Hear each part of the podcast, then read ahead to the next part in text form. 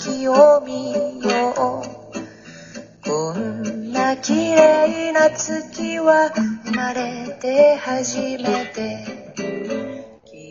えー今日から、えー3日間ですが、あの、京都大学経営学管理大学院特定准教授の蓮行さん、えー劇団衛星の代表です。それと、あのープロデューサーの上村淳子さんと、えー今を取り巻く劇団のお話と、えー海外に、えーどう進出するかという、えー企みなどを話したいと思います。えー、蓮行さん、今日はありがとうございます。はい、よろしくお願いします。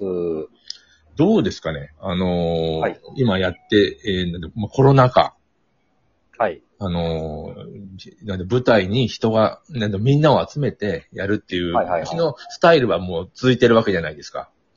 はい。で、えー今度あの、10月の30日と31日、2021年ですね、えーに、はい。えーっと、フル、フル、すみません。フラクタルカオス。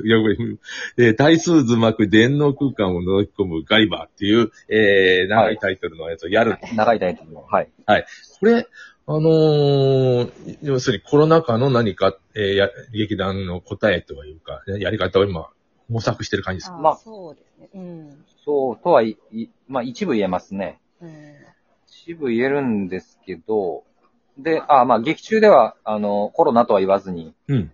単なる感染症っていう言い方をしてるんですけど、はあ、なるほど。まあはいあの、三三年前に、まあ、あの、同じ、えーあの登場人物たちが出てくるあの作品で、その、の学会を舞台にした作品を作ったんですが、まあ、それの続く続編といいますか。で、まあ、一応、まあ、今コロナ禍で、まあ、学会とかも実際オンラインで行われたりしているので、えそれを模した形にはなっています。あの、ちょっと違うんですけども、あの、落語、新作落語を聞きに行ったんですよ。そこでもやっぱりコロナの話を題材にしてまして、コロナのことはコロナと言ってませんでしたね。なんか、うんあの、えー、疫病、なんか新しい疫病があってっていうような、疫病ね。うんあ落語っぽいですね。そう、という感じでやってまして、えっ、と、やっぱりもう、なんていうの、えー、出し物というか、その、はい影響を本当に受けてますね、ここ2、3年。まあそうですね。うん。で、多分ね、まあ演劇なんて紀元前からあったと言われてるんで、うん。もうずっとその上演形態というのは、あの前向きなものと後ろ向きなものを合わせて、いろんな制約で変わってきたんですよね。うんうん。あの、例えばまあ、む昔だったら、あの、当然野外でやってたわけですよ。暗いと見えないから。はい。はい。うんっていうのが、まあ、照明機材とかが整ってからは、屋内でできるようになって、むしろ暗転が効いた方がいいっていうんで、夜、あの、やるようになったとかですね。あと、まあ、あのこう、例えば、王様とか貴族の悪口を言えないということから、なんか、あの、黙ってやる、あはい。の、ね、あの、パントマイムが発達しただとかっていうような、あと、あの歌舞伎もそうですよね。あの、江戸を追われてとか、そういうようなことで、かまあ、ピンチをチャンスに変えてとか、まあ、さっき言ったように、照明機材の発達でとか、そういう、あの、後ろ向きと前向きってのはそういう意味ですけど、まあ、そんなので表現の幅がまあ広がってきて、今だからコロナであのお客さん集めるっていうことは難しくはなってるけど、あのテクノロジーがまあいろんな表現の幅を広げてて、じゃあ YouTube とか単なる映像とそのハイブリッドである、あのオオンラインである演劇の違いは何かみたいなところがまあ今ちょっとこう問われてるというか、あのそこにまあ挑んでるっていう感じですね。なんかあの、電脳でやれてるってことは、まあ要するに5万人もいいてもいいわけですもんね。そうです。たくさんの人に見てもらえる可能性は、まあ、ある、なんか、会場に来てもらうとはまたもちろん違うものにはなりますけど、うんえあの、とりあえず知ってもらう機会という意味では、すごい可能性は広がっているとも言えるとは思います。あの、舞台でややりますから、まああの、うんあのーちょっと違うかもしれないけど、例えば音楽の、すごい売れてる音楽をこの舞台と一緒にやって、えー、なんていうの、あのー CM タイアップみたいなこともなんかあるかもしれないし、ちょっと昔の劇団と違うことをいろいろ考えられるかもしれませんね。まあそれはありますね。うんで、今やってるあの、同時通訳の、じ 塾あの、はいはい塾のユオリーなんてあの、陽水さんがね、翻訳するとか。はい。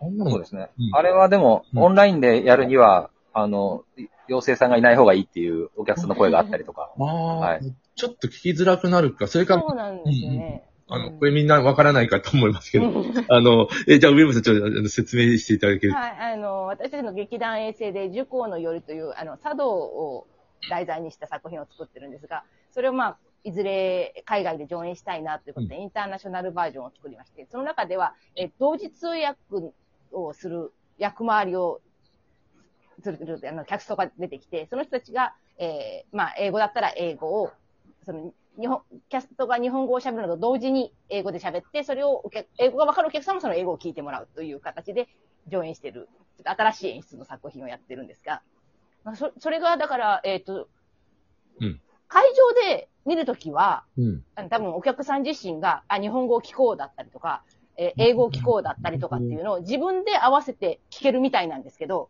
映像で捉えられたものを見ると、なんか、その合わせ方が難しいみたいで、あ、そういうことなんか聞き取りづらいっていうのが出てくるな、だなっていうのが、なんかこう映像で配信するときの特徴としてやってみて分かったことなんで。だから映像の時は、なんかもう、逆に日本語版を上演して字幕をつけるとかってした方がプロモーションにもなるのかなというのを最近考えているところです。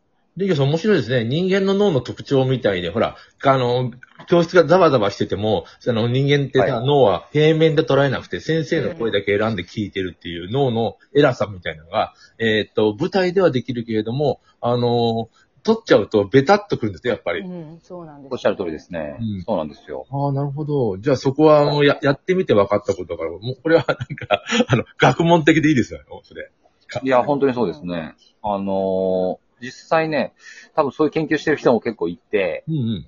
あのー音、音響とかのそう印象とかの、もうそれ、それって、あの、坊主とか、あのーシャープさんとか、パナソニックさんとかそういうスピーカー作ってるような会社って一生懸命研究してると思うんですけど、ああ、なるほど。それをさらにその、やれ脳、最近だったら脳科学だとか、うん。あと、僕が大学で授業してたりしての、にあの印印象としては、まあ、もちろんね、最終的にそれを解析するのは脳なんだけど、うん。あの、もう耳だけの話じゃないんだろうなと。うん。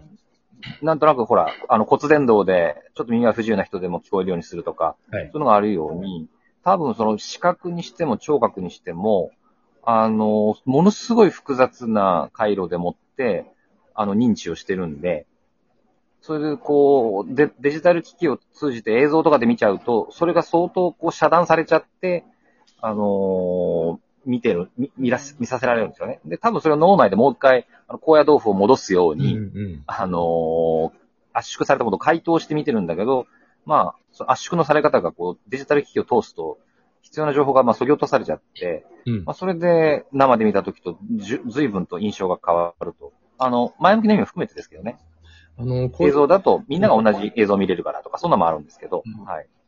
あのー今、電脳空間を覗き込む狩りをやってますけども、これもさ、あのーなんていうの、全世界で見れちゃうんですもんね。まあ、今、今の。そうです。一応はね、はい。これ、すごい。あの、僕ね、今、あの、ちょうど、えーショパンの、えーコンクールやってんで、ワルシャワかな。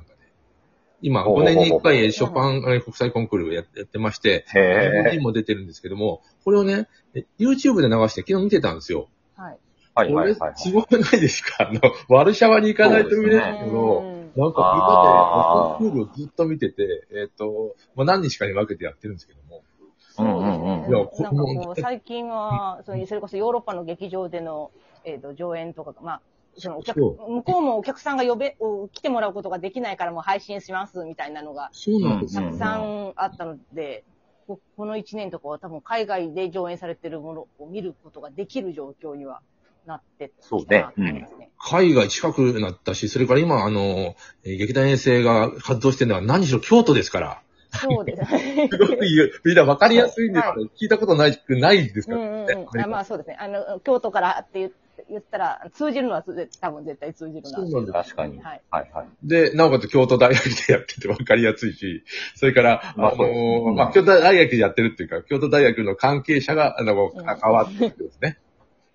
はい。もともと。そうですね。で、であの、うん。でで、今回の作品にも、京都大学の人にも出演してもらってますので、あ、えーえーっと、それは学生さんですか？あ、えっ、と、院生の方に。両方ですね。あ両方ですか？あと先生、はい先生も、あの、し映像出演していただいてます。うん。バリバリの、あの、本物のバリバリの数学者の先生に それ面白い。映像出演してもらって、あの、数学のレクチャーをしてもらってるんで、あの、フラクタルを教えてもらいました。なんかそういうことができる強みというのが今、あの、蓮行さんのあの、立場、立場というかありまして、というか、蓮行さん特徴ですよね。アカデミックのものにこう、が、えっ、と、引き寄せていくまあ、それは一つあるかもしれないですね。はい。うん。